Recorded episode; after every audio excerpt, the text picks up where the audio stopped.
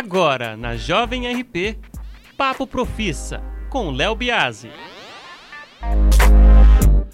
Muito boa noite para você que está ligado aqui na Jovem RP, a rádio para você. Estamos começando mais um Papo Profissa.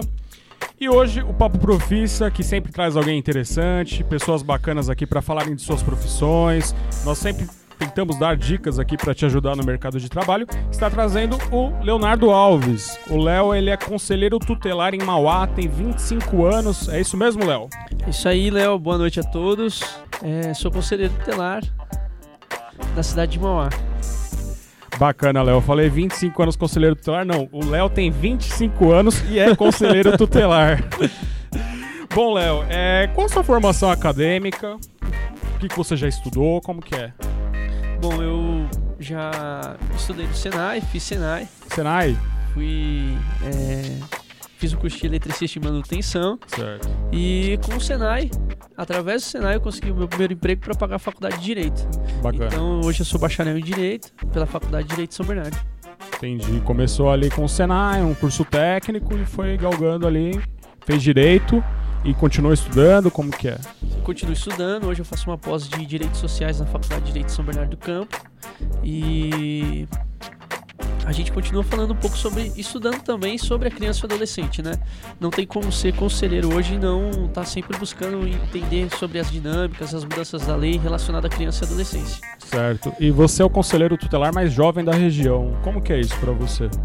Olha, é um desafio, né? Na realidade, a gente fez a nossa campanha para dar um ar novo, oxigenar o conselho, trazer novas ideias, porque sempre é um tabu quando a gente fala com jovens sobre conselho tutelar. Então a gente buscou fazer um mandato que fosse participativo e ao mesmo tempo ouvisse a voz do jovem, né? Dialogasse. Sim. Eu acho que o que a gente está precisando hoje é de diálogo. Então a gente inicialmente sofreu bastante, né? Porque a gente fui eleito com 22 anos. Bem e... jovem, né? e aí é sempre muito difícil a gente é, numa profissão que normalmente são pessoas que têm uma experiência maior né, na área. Então, a faixa etária mais ou menos dos conselheiros é 40, 45 anos, quando já passou por uma série de, de entidades, de programas, e aí vai ser conselheiro telar. E a gente quebrou esse, esse tabu, é, elegendo a, candidatura mais jovem no Brasil. Mais jovem do aí, Brasil, não é só da região. E então. aí a gente está aproveitando para fazer esse diálogo, é, quebrar esse, esse distanciamento que o conselho tutelar tem, com, principalmente com o jovem. Certo. E, é muito legal a gente ouvir isso, porque o jovem ele tem que começar a tomar posições, inclusive posições na nossa sociedade. Então é muito bom ver um jovem galgando né, nesse caminho de garantir direitos, porque o conselheiro tutelar ele trabalha na garantia de direitos. Exatamente, a garantia de direitos. E aí é legal quando a gente fala é, de jovem para jovem, né? Sim. A realidade, a, as questões principais aí no dia a dia da nossa juventude. E para quem não às vezes conhece o, o, conselho tutelar da série de TV ou conhece de ouvir falar, o que que faz um conselheiro tutelar, Léo? O conselheiro tutelar ele é um articulador de políticas públicas, né? A gente vem de um código de menores em que o juiz de menor ele era é, trabalhava sob a ótica do código de menor. Então era prender, punir, é, tratar o jovem como delinquente que tem que se afastar da sociedade. Coisa mais restritiva. Mais restritiva, mais punitiva, né? Certo. É você entender que o jovem deve, deve se afastar da sociedade. E o Conselho Tutelar vem na, na ótica do Estatuto da Criança e do Adolescente, né? Então, quando o Estatuto veio, ele inovou uma série de políticas públicas, trazendo é, uma nova ótica sobre é, o tratar da criança e do adolescente. Então, o Conselho Tutelar ele é um articulador de políticas públicas. Ele vai fiscalizar, articular, né? ele é autônomo nas suas decisões, embora a gente é mantido pela administração pública local, mas ele é um articulador. Então, ele zela pelos direitos da criança e do adolescente. Ele então não é um órgão da prefeitura, não é um departamento. Ele é, ele como que funciona essa relação? É, ele é, um, ele é mantido pela administração pública local, embora as decisões do conselho tutelar sejam autônomas. Então, a administração pública, a prefeitura tem que manter o conselho, tem que garantir água, luz, é, suporte técnico e o conselheiro, nas suas decisões, ele é autônomo. Né? Ele não depende e nem pode é, da prefeitura, de governantes, vereadores, enfim. Sim. Ele, Ele é autônomo. ele tem essa liberdade para poder agir conforme o Estatuto da Criança e do Adolescente dentro das suas atribuições. Certo. É, a ideia é sempre estar sendo regido pelo ECA. O pessoal fala do ECA. Qual a importância do ECA para um conselheiro tutelar? É tudo. Nós somos os guardiões do Estatuto da Criança e do Adolescente. Então, todos os direitos e deveres da criança e do adolescente, é, todas as políticas públicas que envolvam criança e adolescente, o ECA regula e o Conselheiro Tutelar é um guardião. né? Ele fiscaliza se as políticas públicas estão sendo efetuadas corretamente. né? Ele pode requisitar, o Conselheiro Tutelar tem poder de requisitar, é, mandar né, que os serviços sejam realizados em prol da criança e do adolescente, é, encaminhar diretamente para o Ministério Público notícia de fato, encaminhar diretamente para o juiz casos da sua competência, é, aconselhar, encaminhar, tudo isso faz parte da, da função de conselheiro. Muito bacana, bacana mesmo. Léo, queria saber um pouco mais de você. é, como que foi esse caminho profissional até chegar conselho, o conselho tutelar na sua vida? Você começou no Senai, mas por quais lugares você já trabalhou? Na realidade, eu já trabalhei na. é, na realidade, o desejo de poder contribuir com a sociedade nasceu no Grêmio Estudantil. Né? Eu fiz parte do Grêmio Estudantil lá do Guapituba, da escola do Guapituba na, em Mauá. É, e aí, o desejo de poder contribuir de alguma forma com a sociedade. E o, é, eu tive um exemplo muito claro que é ter minha avó. Né? Minha avó sempre atuou na comunidade, nas, nas, nas associações, amigos de bairro ali. E ela sempre tinha esse desejo de trabalhar com criança e adolescente. Ela foi me inserindo nisso, nas atividades que ela fazia. É, na faculdade mesmo, eu comecei a, a participar das atividades da criança Sempre e do se engajando em, adolescente a- em em direito constitucional, sempre que, que, que tinha essa relação. Depois eu fui conselheiro da saúde, fui o conselheiro mais jovem de saúde da cidade de Mauá. Né? E foi também um grande desafio, porque é, normalmente também tinha, a maioria dos conselheiros é, tinha um pensamento Um pessoal mais velho, um diferente, pessoal mais... é, tinha um pensa- é, Não velho mais da forma pejorativa, Sim, mais, mas- experiente, mais- que veio de outras linhas. Sim.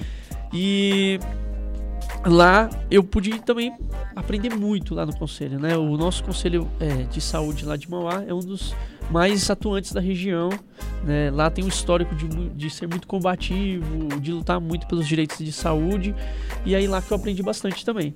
Depois eu fui junto com o meu amigo Reinaldo que tá aqui, fui conselheiro de juventude da cidade de Mauá, Bacana. também na- participei da primeira eleição para o Conselho eh, de Juventude da cidade. E aí surgiu esse interesse de disputar a eleição do Conselho Tutelar. Sempre ouvindo as pessoas, sempre, sempre entendendo qual seria o melhor caminho para a gente poder acrescentar. E, e aí a gente começou a estudar, né, coletivamente. Né? Começamos a estudar o que era o conselho, de que forma funcionava, é, quais eram as atribuições do Conselho Tutelar, por que, que o Conselho Tutelar é, era tão distante assim da sociedade, né? As pessoas veem um distanciamento muito grande do Conselho e a gente topou o desafio. Falamos, vamos embora aí, vamos encarar, vamos ver o que é e, e poder contribuir dessa forma. Bacana, Léo. É, é- é muito bom isso, né? Ver o engajamento por, por causas que envolvam a sociedade, as pessoas. É, eu sempre pergunto sobre a experiência, porque é legal ver como as pessoas foram chegando onde né, Sim, estão hoje. Você falou que o que te fez entrar nessa, nessa área foi, foi a questão de desenvolver uma política pública de qualidade se importar pelas pessoas. O que, que você diria para quem, quem pensa em se engajar a, a chegar a um conselho tutelar? O que, que, o que, que essa pessoa deve fazer? Cara, é, eu, eu acho que a gente, é, como missão, quem passa pelo conselho, quem é conselheiro tutelar, deve incentivar as pessoas a serem conselheiros tutelares, sim. Né? Quando eu fui perguntar para algumas pessoas, foi até uma surpresa, porque eu ia perguntar para alguns ex-conselheiros, e aí, como foi sua experiência como conselheiro tutelar, né? O que, que você acha da ideia? Eu ouvi muito assim, pelo amor de Deus, não faça isso, você vai acabar com a sua vida. O desmotivacional. Você vai acabar com a sua vida, você vai ter problemas psicológicos, você não vai sair do médico. Meu você- Deus. Enfim, é, porque na realidade é, nós temos que incentivar sim. Eu falo que é uma experiência que muda radicalmente sua visão de, de olhar as coisas, de ver o mundo. Uma outra Né? Porque a gente se depara com cada, com cada, com cada situação do conselho de violações e violações extremas à criança e adolescente, né? A gente acha que não acontece isso, né? Porque, puxa, eu tenho um local bom, minha família é estruturada, organizada, eu tenho um bom diálogo com a minha mãe, com meu pai. E, e a gente acha que que naturalmente as coisas não acontecem assim, né? Mas é, é muita negligência. Né? Nós estamos organizando, inclusive, os dados estatísticos da cidade para fazer uma prestação de contas, falar para a população é, alguns dados, mas é, é, é muito. É, assim, deixa você dar uma boa chacoalhada na sua visão de vida. Então, mas é importante. Nós precisamos de pessoas novas no Conselho Tutelar, nós precisamos de sangue novo, pessoas que tenham fôlego novo no Conselho Tutelar. Hoje o Conselho Tutelar da nossa cidade é muito experiente, nós temos pessoas de várias áreas, né, de comunidades, pessoas que já passaram por vários, vários segmentos da cidade e que, né, por, por exemplo, o Conselho da cidade de Mauá renovou em 80%. 80%. Então a gente, eu acredito que a equipe que veio, veio com fôlego novo, veio com ideias novas e tem sido muito bom, a experiência tem sido marcante. É uma experiência marcante. Uhum. A gente costuma inclusive falar que é uma missão ser conselheiro tutelar. Porque a gente se depara com N situações. A gente chega no nosso, no nosso, nosso horário de trabalho sem saber o que, que a gente vai encontrar. Não tem né? rotina, então. Não tem rotina. Para quem não, não gosta de rotina, rotina seja um conselheiro tutelar. Excelente. Mas sejam conselheiros. É importante, nós precisamos incentivar isso na sociedade. Eu não tive tantos é, é, incentivos, incentivos de ex-conselheiros, mas por razões também é, pessoais um ali. Sim, é. E Léo, é, para quem tá ouvindo a gente, tem, a gente tem uma audiência bastante jovem que, que escuta o nosso programa, escuta a nossa rádio. Tá ouvindo você e tá pensando, poxa, bacana, queria me engajar mais. Qual o caminho? Como começa isso? O que, que eu tenho que fazer para porque para ser conselheiro tutelar você tem que ser eleito. Sim. E, e para participar de uma eleição você tem que ter um, um pessoal que vote em você para chegar Sim. lá. Como que funciona isso? Como a pessoa come, começa a agregar gente e trabalhar nesse sentido? Tá, é, o, o processo inicial para você ser conselheiro tutelar, você tem que ter um trabalho já realizado com criança e adolescente. Então já vinha desenvolvendo esse trabalho. É, eu dava aula para as crianças, né? A gente fazia, a gente desenvolvia alguns trabalhos com as crianças e isso gabaritou para passar na fase inicial. Então a fase inicial é você apresentar seu currículo, pelo, pelo menos lá em Mauá, eu acredito que aqui em Ribeirão também eles pedem um ano de trabalho com criança e adolescente. Tem que ter uma experiência. Um ano. Então, aqueles que quiserem ser conselheiros tutelares, é importante se engajar em causas relacionadas à criança e adolescente, né? Participar das atividades, de alguma forma. Existem N situações, N é, projetos, ideias que tem para você contribuir, né? A gente costuma falar assim, que é, a gente transfere muitas culpas, né? É natural do ser humano transferir culpas, né? Falar assim, não tem uma criança na rua, mas é problema do, é problema, é problema do conselho. Ah, é problema da prefeitura. Ah, é problema do, do, do, do pai, pai, da, mãe. mãe. Mas na realidade, todos nós temos essa responsabilidade de zelar pelo direito da criança e do adolescente.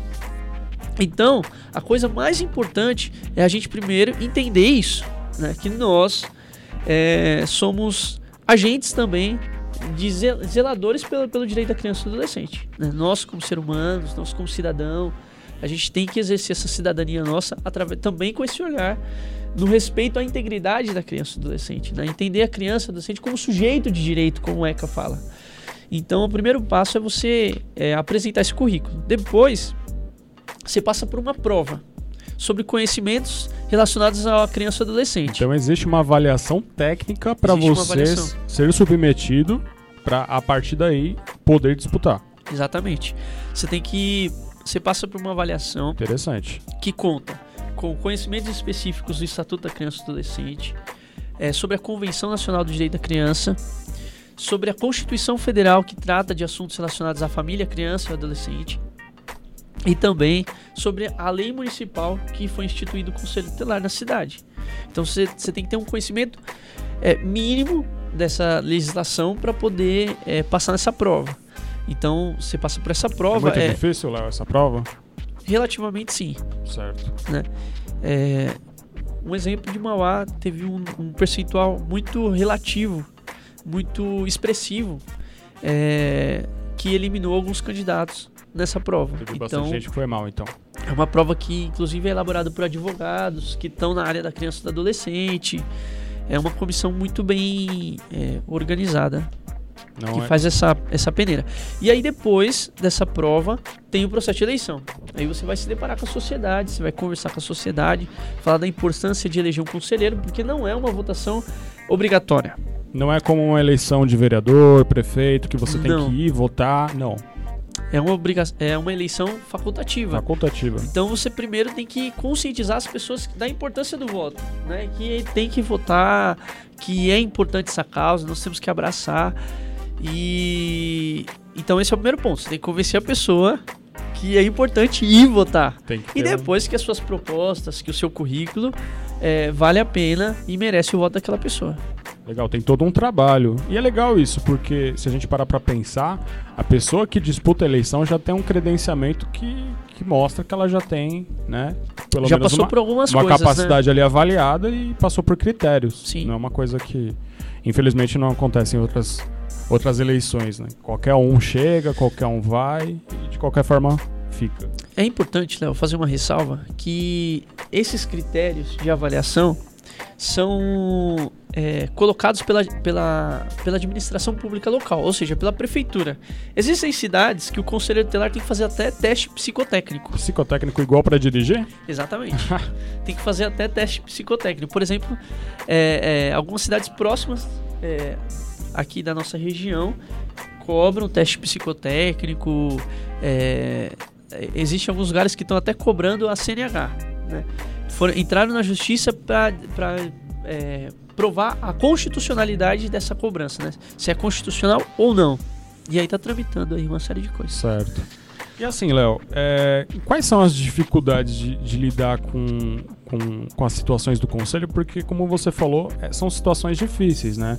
As pessoas acabam procurando o conselho tutelar ou as instituições por conta de problemas. Não, não é uma coisa que as pessoas procuram exatamente por conta de situações tranquilas. Quais são as dificuldades para o conselho e para um conselheiro enfrentar no dia a dia? Olha, é, as, as dificuldades são estruturais, na maioria das vezes. A gente encontra questões estruturais, porque na realidade a gente é, articula a política e depende, é, em algumas vezes, da administração local ou estadual para a gente poder desenvolver algumas atividades, para a gente poder que aquele, aquele, aquele direito que foi violado, porque a gente trata com é, três grupos, né? Primeiro, quando a violação dos pais por, abu por abuso deles, né? ou quando, em razão da própria conduta do adolescente, ou na ação ou omissão do Estado. Então, a gente precisa ter esses apoios técnicos né, locais para a gente poder desenvolver o nosso trabalho.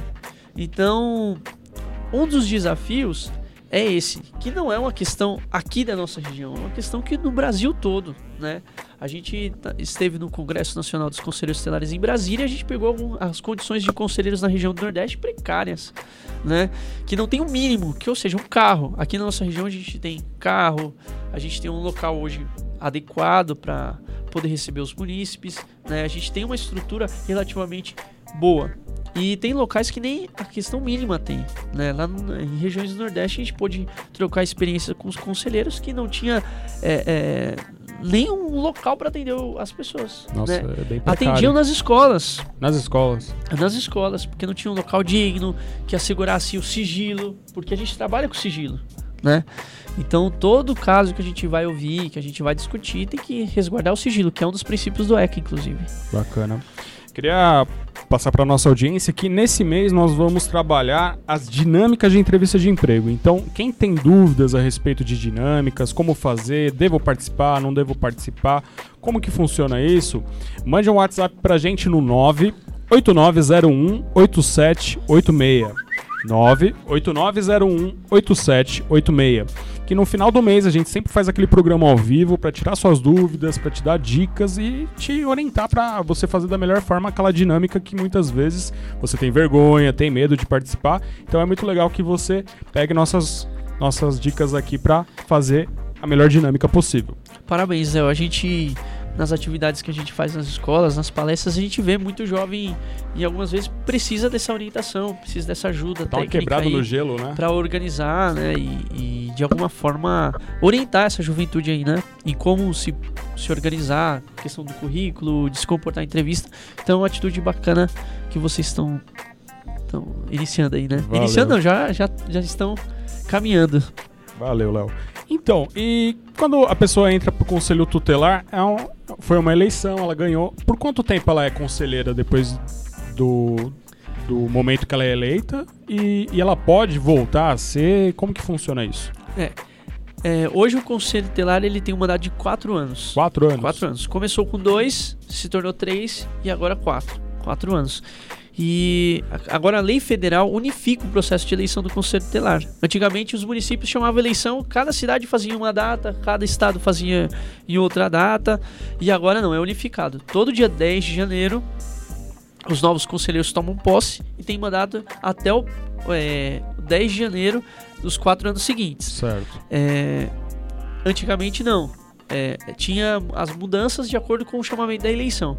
Então são quatro anos o mandato do conselheiro telar, embora e com o direito a uma recondução. Então a gente pode ter direito a uma reeleição. Embora a gente está tendo discussões no Congresso Nacional relativa a essa condução, recondução. Tem é, uma PEC, né, tramitando, pedindo recondução ilimitada aos conselheiros tutelares, assim como o vereador, Como o tem vereador faz. vereador, deputado. Sim. Então existe essa PEC rolando. Não vai ser possível essa PEC entrar nessa eleição.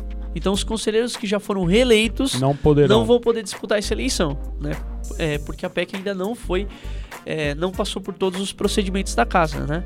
Então existe uma grande possibilidade de passar, mas não nessa eleição, na próxima, porque parece que já foi votado, no, salvo engano, no Senado e no e na Câmara e precisa passar novamente pelas duas casas para valer essa emenda, né? Não entendi. Ainda tem um- todo um trâmite ainda pela frente. Tem o trâmite.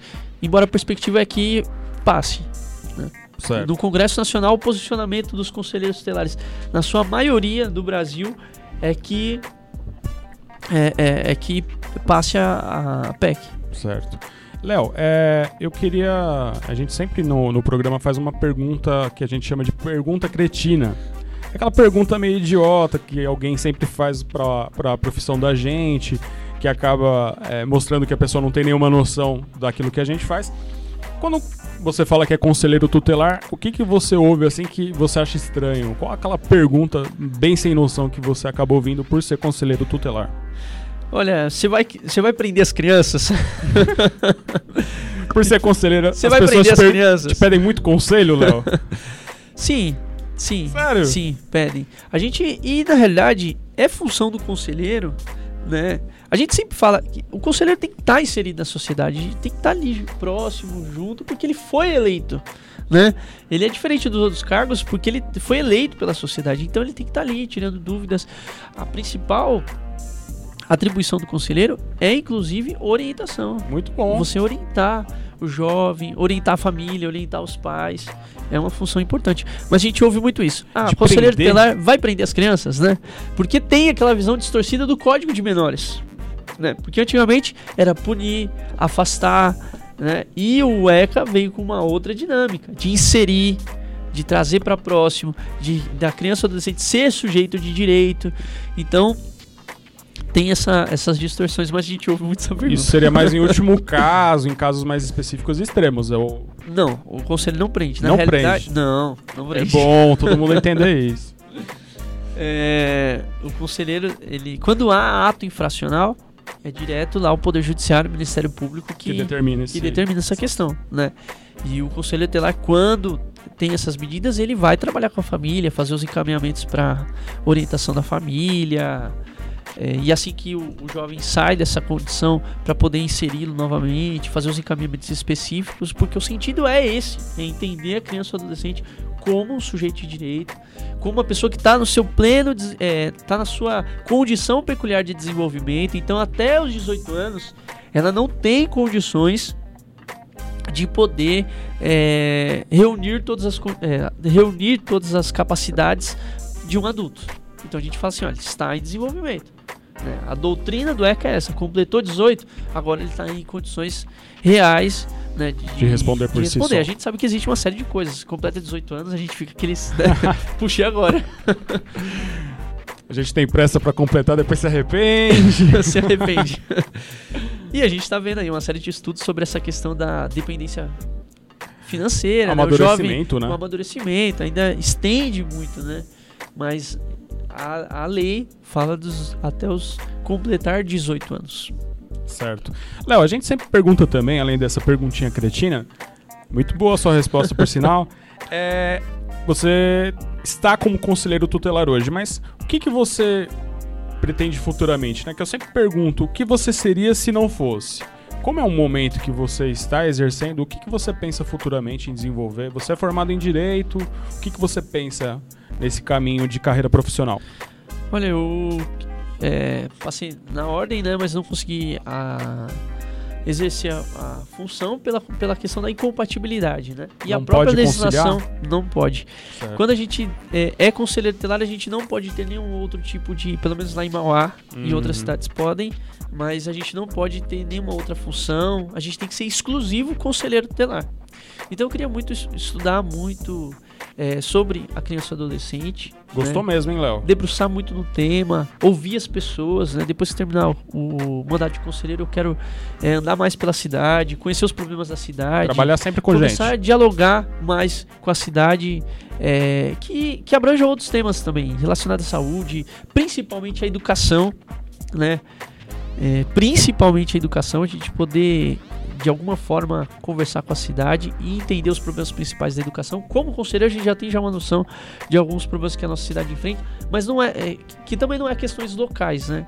A gente tem esses problemas no estado de São Paulo inteiro, no Brasil inteiro. Léo, Mas eu queria dedicar à cidade. Eu queria terminar o mandato de conselheiro telar e fazer uma. é, continuar trabalhando continuar com pessoas. Trabalhando com gente, isso. Muito legal. Isso é muito bom. Você tocou nesse assunto da, da questão da, das crianças, os problemas em nível né, municipal, estadual, até nacional.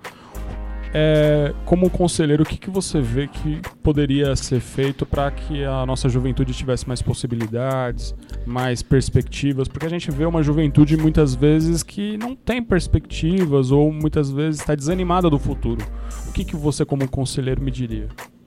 Eu acho que a gente tem que começar a olhar o jovem e respeitar mais o jovem. Né? Dar mais espaço? dar mais espaços, né? A gente a gente estava discutindo agora há pouco, né? é, sobre é, uma audiência pública que a gente está organizando sobre a educação e nos fez refletir alguns temas que distancia. O jovem quer participar. O jovem ele tem muito a acrescentar, né? A gente tem uma juventude muito inteligente uma série de, de, de capacidades, de potencialidades e nós precisamos abrir espaço para o nosso jovem. E os modelos que nós temos hoje são muito arcaicos, né? A gente chama uma conferência e são sempre as mesmas pessoas. E a gente não pode culpar o jovem por não participar, porque o modelo é antigo, Não é Né? atrativo. não é atrativo. Por que, por que não a gente abrir espaços como esse, igual vocês estão fazendo aqui em Ribeirão, para ouvir o jovem? Né? Em outros espaços, a gente vai discutir saúde. Vamos ouvir é, o jovem através da internet, do WhatsApp, outras formas, outras fontes. Usar as que s- ferramentas. que a gente comece a institucionalizar outros meios, né? Porque a gente, a gente tem que começar a acreditar na nossa juventude e abrir espaço para o jovem, né? E dando espaço, não é criticando a a educação tá assim por uma série de coisas, ah, tá, tá assim porque não participam, porque não, não, o jovem quer participar. Nós precisamos começar a abrir caminhos para essa juventude. Nós começamos a incentivar. Quando a gente vai nas palestras nas escolas, e eu tenho debruçado muito, Léo, é, é um trabalho que eu gosto muito de fazer, as palestras na escola. E a gente conversa com os pais e tem momentos que a gente conversa com o jovem. E a gente tem que começar a acreditar mais. São palestras que Né? você vai falar sobre o conselho, sobre os direitos, como que funciona? A gente fala sobre questões relacionadas ao, ao estudo e também sobre a vida, né? De como preparar esse jovem, é, dando orientações para o pai de como, como que é, é, são as formas do cuidado, né? De como trabalhar junto. Então a gente tem que começar a acreditar mais no jovem, abrir espaço, porque eu, eu acredito que a- o melhor caminho vai ser a educação. Nós só vamos sair é, desse momento que nós estamos vivendo no país através da educação, né? E E é importante que a gente dê espaço para nossa juventude, que tem muito a acrescentar. Eu vou falar para vocês, eu fiz uma rodada no passado com os grêmios estudantis e tem muitas ideias boas, gente. Tem muitas ideias boas, projetos bacanas que dá pra gente é, explodir essa galera no bom sentido de aproveitar as potencialidades Mobilizar, deles. movimentar. é, movimentar, né, incentivar, criar espaços. Só queria reforçar para quem está ouvindo a gente que esse mês nós vamos trabalhar as dinâmicas de entrevista de emprego. Então, se você tem alguma dúvida, Léo, queria saber como que funciona isso, para que participar, eu devo participar ou não, mande sua dúvida que nós vamos fazer um programa ao vivo só para tirar sua dúvida no nosso WhatsApp que é o 98901 8786. 98901 8786. Bom, Léo, é, aproveitando esse, esse momento, né? A Jovem RP é uma rádio que fala com muitas pessoas, principalmente jovens. Eu queria que você falasse um pouco as formas de, das pessoas procurarem o conselho, né? Em que situações elas podem procurar para relatar alguma situação, para ter o apoio. E eu queria usar esse momento como um, até um serviço de utilidade pública para a gente falar para as pessoas como que eles devem procurar os serviços do Conselho Tutelar. Bacana, Léo. É, a gente acredita que só o conselho tutelar é só indo até a sede e, e fazendo a denúncia, não. A gente tem vários meios. E o principal canal de denúncia de denúncia é o Disque 100, que é o portal direto dos direitos humanos. Né? A pessoa liga pro Disque 100, faz lá a sua denúncia é reservado o anonimato, né? É garantido anonimato, inclusive. Você pode ir lá, coloca. É sempre importante que essa denúncia seja que tenha é, condições mínimas da gente poder também fazer a investigação, encaminhar para os órgãos competentes. Então é o Disque 100, é um canal direto que vem direto também para o Conselho Tutelar. A gente recebe e-mail quase que simultaneamente quando eles recebem lá, vem o um relatório e para a gente poder fazer essas averiguações. Pode ser indo até o conselho tutelar da sua cidade, né? Você pode ir diretamente lá, faz a denúncia. Isso em questões de denúncia, né? Pode denunciar também através do telefone da polícia, né? 190 ou 153. É, a Guarda Civil é 153. 153. É, eu tava em dúvida se Ribeirão também era. É, 153, 153 também. e também o Conselho Tutelar pode ser acessado de várias, de, em outras formas, né? É, pedir uma orientação. É, olha, eu tô entendendo que eu, eu tô perdido aqui em relação é, a como lidar com esse problema relacionado ao meu filho e como é, orientações gerais, certo. enfim, quando você ouve, se depara com uma situação, você tem o dever de remeter ao conselho tutelar ou autoridade pública competente. Né? A gente acha que o problema não é nosso quando a gente encara uma situação como essa mas nós somos responsáveis sim é, em denunciar e encaminhar para as autoridades competentes. Certo. É muito bom a gente saber para né, se informar e informar quem precisa de, desse tipo de ajuda. Bom, Léo, é, eu quero te agradecer muito pela entrevista. É sempre muito legal bater um papo com você. O Léo é um amigo meu. E assim, o trabalho que ele exerce é um trabalho muito trabalhoso, mas é um trabalho muito bacana. Eu quero agradecer muito você ter vindo lá de Mauá até Ribeirão para conversar com a gente, para falar com, o nosso, com a nossa audiência sobre o seu trabalho. E a gente deseja que você né, desenvolva esse trabalho e que alcance sempre coisas maiores né, nesse desenvolvimento, ajudando sempre a sociedade. Léo, quero te deixar um espaço aqui para você dar um recado e falar com a nossa audiência. Léo, quero agradecer você, parabenizar por essa iniciativa importante e que, de certa forma, atinge o jovem. Né? A gente estava falando dessa dificuldade de buscar espaços para o jovem falar, né, e dar oportunidades para nossa juventude. E esse é um dos espaços. Então, parabéns aí pela atividade de vocês. É, eu gosto muito do trabalho que eu faço. Né? Eu quero agradecer, até porque você falou, eu gosto.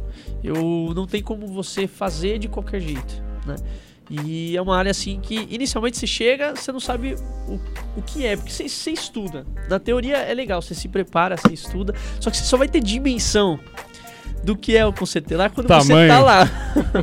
dos problemas do dia a dia. Então é muito bacana ser conselheiro veterinário, é uma boa experiência. Passa por uma série de dificuldades, mas para as pessoas que querem sejam conselheiros estelares. É muito bacana. Então, parabéns aí pelo trabalho que vocês fazem. Parabéns, Léo. né? Obrigado, Léo. Você também desenvolve um grande trabalho na cidade de Mauá, relacionado às crianças e à juventude, né? Você sempre está nos apoiando com o Conselho Telar no, no, que é possível, articulando também as políticas públicas para que a gente consiga desenvolver o nosso trabalho. A gente estava naquele dilema, né? O Conselheiro Telar depende da administração pública. E o Leonardo Biasi, lá em Mauá, é um agente que faz essa ponte entre o Conselho Telar, a administração pública, o Conselho Telar e a sociedade. Então é importante a gente parabenizar o trabalho dele, né, que, que tem sido é, desenvolvido com muito êxito na cidade. Valeu, Léo. Muito obrigado. Bom, eu quero agradecer você que ficou com a gente até esse momento. Lembrando você que nosso programa ao vivo vem aí e que você pode mandar suas dúvidas de dinâmicas em entrevistas de emprego. Então não se esqueça que o nosso WhatsApp é o 9 8901 8786. 9 8901 8786. Esse foi o Papo Profissa, sempre trazendo alguém que gosta do que faz, alguém que vem acrescentar. E eu espero você no nosso próximo programa na semana que vem. Um abraço e até lá. Você ouviu Papo Profissa com Léo Biasi.